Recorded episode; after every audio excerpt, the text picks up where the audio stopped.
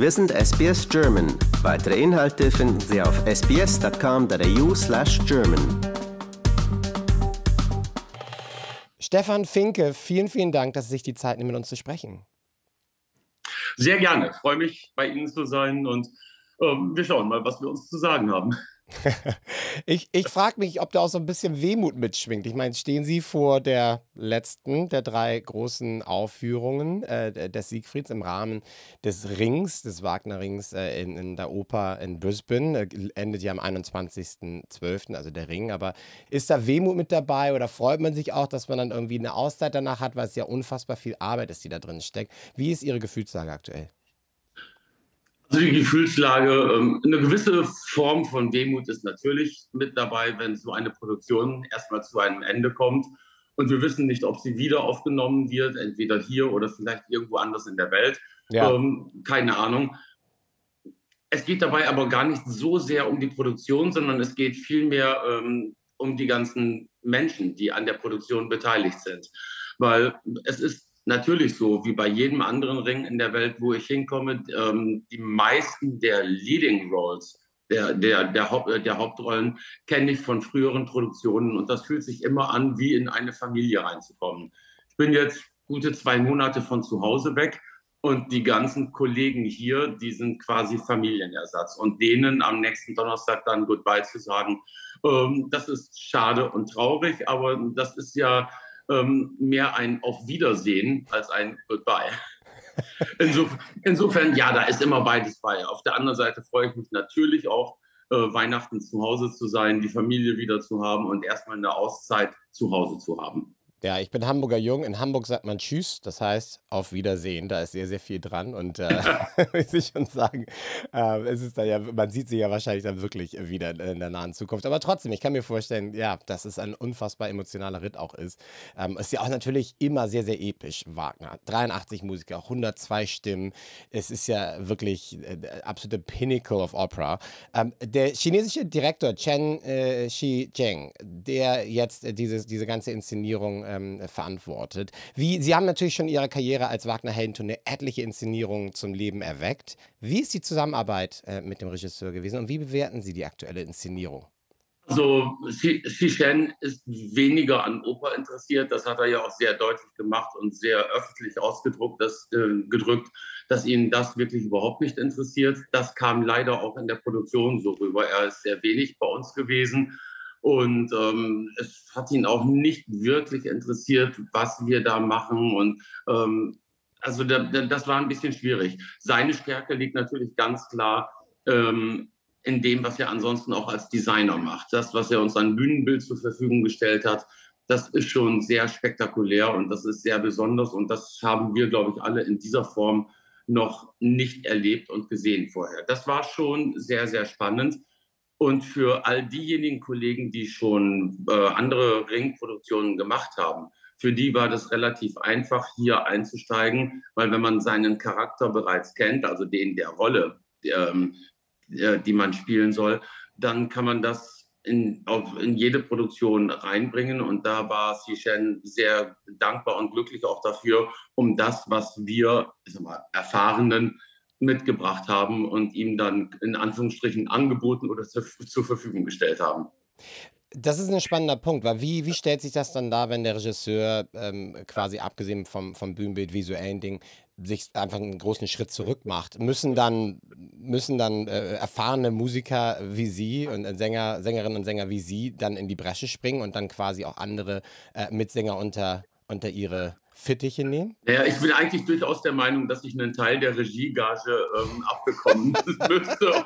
Darauf sollte. wollte ich hinaus, darauf wollte ich hinaus, ja. Ja, ja nein, das, es ist natürlich so, ähm, wenn, wenn so, ein, so ein Regisseur ähm, keinen Approach zu einem Stück hat, keinen, ja. äh, keinen Ansatzpunkt, äh, halt leider auch wirklich kein Interesse, auch äh, kein Interesse daran zu schauen, äh, wie mal die Übersetzungen sind, um zu gucken, was wo stattfinden soll oder wo nicht stattfinden soll. So jemanden muss man dann ähm, recht freundlich, aber doch auch deutlich sagen, pass auf, an dieser Stelle muss das passieren oder kann jenes nicht passieren. Und das haben wir alle versucht und äh, was das betrifft, war er auch sehr offen, weil ähm, er macht ja da aus seinem Herzen keine Mördergrube und ist sehr Mhm. frei heraus mit dem, was er kann und was er nicht kann. Und was das betrifft, hat er ähm, gerne jede Hilfe von den erfahrenen Leuten, die seit Jahrzehnten mit diesem Repertoire unterwegs sind, die hat er gerne angenommen. Ja, das kann ich mir gut vorstellen. Und äh, zum Glück, äh, äh, was, wenn es darum geht, jetzt wenn wir über den Dirigenten sprechen, Philippe Augoin, der ist natürlich sehr, sehr erfahren äh, gewesen. Und das ist natürlich dann, äh, wahrscheinlich hat es vielleicht auch ein bisschen ausbalanciert, dass man dort dann irgendwie auf die Erfahrung zurückgreifen konnte. Das ist die Kehrseite dieser Medaille. Mit Philippe Auguin haben wir einen Dirigenten unten am Pult stehen, der diesen Ring kennt, wie ich glaube, kaum ein zweiter Ja. aktuell auf dem Globus. Ähm, die, dieser Mann, der kann jede, jede einzelne Rolle, wirklich ausnahmslos jede einzelne Rolle mit Sprechen, mit Singen, mit äh, korrekten Text, mit äh, perfektem Rhythmus, ähm, ganz nebenbei, dass er mal Sänger ist oder war oder also was, was er an die Produktion gebracht hat, das sucht tatsächlich seinesgleichen. Und das war sehr, sehr toll. Und ich fand es interessant zu sehen, wie Auguin mit dem Orchester gearbeitet hat und wie er aus diesem, äh, was den Ring betrifft, halt unerfahrenen Orchester, wie er daraus einen ähm, homogenen Klangkörper geformt hat. Das war toll zu beobachten im Laufe der Probenzeit. Und das ist auch jeden Abend vor Publikum wieder spannend, wie er diesen Laden führt, zusammenhält und ähm, seine Sicht der Dinge umzusetzen versteht. Wie bereiten Sie sich auf die Herausforderung äh, der Heldentenorrolle des Siegfried vor? Was, was ist Ihr Prozess mittlerweile? Sie sind so erfahren, Sie haben das jetzt schon so oft wirklich verinner verinnerlicht, diese Rolle. Wie, wie bereiten Sie sich darauf vor, auf eine Produktion wie aktuell in, in, in Brisbane? Ähm, also aktuell und jetzt und heute muss ich Ihnen ganz ehrlich sagen, gar nicht. Gar nicht. Ich gehe, ich gehe zu der Produktion hin. Ich bin hier in die Proben reingekommen ähm, mit einer Rolle, die ich abrufbereit habe. Eine Rolle, ähm, da können Sie mich nachts um drei wecken und mir zwei Worte vorgeben, dann singe ich weiter. Ähm, ich habe Siegfried inzwischen jetzt, also das hier ist meine 26. Produktion. Ich habe das Ding irgendwie äh, knappe 130 Mal gesungen. Ähm, und das ist einfach auf der Pfanne und abrufbereit. Deswegen, was das betrifft, findet keine große Vorbereitung statt, sondern die Vorbereitung, die findet dann statt, wenn ich hier ankomme. Also ab dem Tag, wo ich hier in Brisbane für äh, Proben zur Verfügung stand, ab da läuft meine Vorbereitung, weil dann bringe ich mich mit ein in eine Produktion und versuche ab dem Moment mit dem Regisseur einen gemeinsamen Weg zu finden. Normalerweise hat ein Regisseur ein Bild im Kopf oder eine, ähm, einen Bewegungsablauf oder einen Handlungsablauf im Kopf. Und ich habe natürlich auch einen im Kopf, den ich gerne äh, spielen möchte, auf den mein Körper, mein Kopf eingeschossen sind und ähm, was ich brauche oder was ich auch nicht brauche. Und äh, das ist halt eigentlich der normale Prozess, wenn ich in die, äh, in die szenischen Proben reingehe, dann mit dem Regisseur zu finden, so, wir machen dies, wir lassen jenes. Ähm, das war hier halt nicht so, da der Regisseur ähm, keine konkrete Vorstellung hatte, sondern immer erstmal gekommen ist, bietet mir was an und dann gucken wir mal. Er hat dann natürlich das äh, Auge auf das Ganze äh, gehabt, weil sein Ansatz zu so einer Produktion oder zu jeglicher Bühnenarbeit ist ein visueller. Und ähm, das, das macht er klar. Ist es auch äh, in, in gewisser Weise ein, ein, Konflikt, wenn man jetzt so Puristen, Opernfans ähm, fragt, wie viel, wie viel visuell versus die, die Essenz der Oper? Also da, das ist etwas, was ich mich frage, wenn ich jetzt auch irgendwie äh, jetzt, jetzt Oper erlebe als, als, als Besucher, als Zuschauer. Ähm, ist, ist, ist, ist es wirklich so ein Balanceakt, ne? weil, weil natürlich auch mit den Möglichkeiten, die man heutzutage hat, visuelle Dinge umzusetzen, das ist, es geht ja immer weiter, die Entwicklung. Wo, wo hält sich da die Waage Ihrer Meinung nach, wenn man jetzt auch an Puristen denkt? Ich glaube nicht, dass es sich die Waage hält, sondern ich bin davon überzeugt, dass es damals wie heute, wie in der Zukunft so sein wird, dass wir bei der Oper zunächst mal vom akustischen Erlebnis ausgehen müssen, weil Oper dreht sich zuallererst um Stimme. Klar. Zuallererst geht es um Musik und da streite ich mich auch mit jedem Regisseur und mit jedem Dramaturgen. Ähm, ich bin der Meinung, dass Oper Musiktheater ist und zwar in der Reihenfolge. Erst Musik und dann Theater. Das Theater dient der Musik und nicht die Musik ist eine Vorlage für den Regisseur.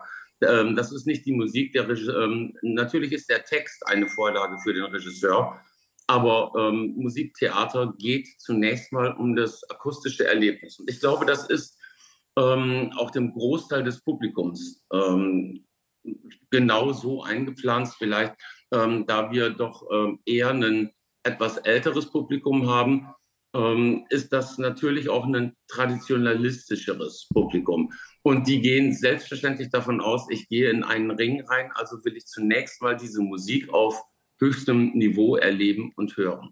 Und darüber hinaus ist es natürlich schön, wenn ich eine schlüssige Geschichte dazu erzählt bekomme. Meiner Meinung nach idealerweise eine Geschichte, die sich am Handlungsstrang des Librettisten entlang orientiert und nicht irgendwas völlig Wildes, Aufgepropftes. Ich, ich bin kein Freund von Metaphern auf der Opernbühne, sondern ich möchte gerne die Geschichte, die der Librettist im Kopf hatte, erzählen man hat so das Gefühl, die Australier lieben Wagner. Ähm, wirklich die gesamte Austral äh, sämtliche australische Opernfans haben wirklich dieser Inszenierung entgegengefiebert. Woher kommt diese tiefe Faszination? Was haben Sie im Austausch mit Opernfans erlebt, erfahren, gehört? Woher kommt das? Es fasziniert mich. Das kann ich Ihnen gar nicht äh, festmachen, woran das liegt. Aber ich finde es auch sehr offensichtlich, dass ähm, sobald man hier Wagner ansetzt, kommen die Leute, dann ähm, die stürzen sich drauf. Das, das ist spannend zu hören und zu sehen. Vielleicht liegt es daran, dass tatsächlich ähm, ein großer Teil der Bevölkerung Australiens ähm, ursprünglich aus anderen Bereichen dieser Welt kommt und ähm, sich hier angesiedelt hat, beziehungsweise dann inzwischen in zweiter, dritter, vierter Generation hier angesiedelt ist, aber die irgendwoher ähm, diese Verbindung zur, äh, zu, zum Wagner aus anderen Welten mitbringen. Anders kann ich es mir nicht erklären. Oder es liegt einfach an der generellen Offenheit, die die Menschen hier in diesem Land, auf diesem Kontinent haben. Also ich finde schon, es ist ein ganz toller, unglaublich besonderer Menschenschlag, der hier lebt. Und das ist für uns spannend zu, zu sehen und für uns ist es natürlich auch spannend, Kontakt mit den Leuten hier zu haben. Das ist sehr, sehr schön. Ja, und die Leute sind sehr, sehr dankbar, dass sie wieder hier in Australien sind und noch ähm, jetzt bis nächste Woche Donnerstag, wenn sie noch einmal schön sterben dürfen, nochmal noch den, Ring, den Ring würdig zu Ende bringen können. Und dann äh, geht das große Warten los, aber es wird ja definitiv nicht der letzte sein, wahrscheinlich auch nicht der letzte mit Ihnen hier. Das äh, kann ich mir nicht anders vorstellen. Ähm, Herr Finke, vielen, vielen Dank, dass Sie sich die Zeit genommen haben und alles Gute für die letzten Aufführungen. Vielen Dank für das Gespräch und Ihnen eine gute Zeit, für alle eine schöne Weihnachtszeit. Liken, teilen und kommentieren Sie unsere Inhalte bei facebook.com/sbsgerman.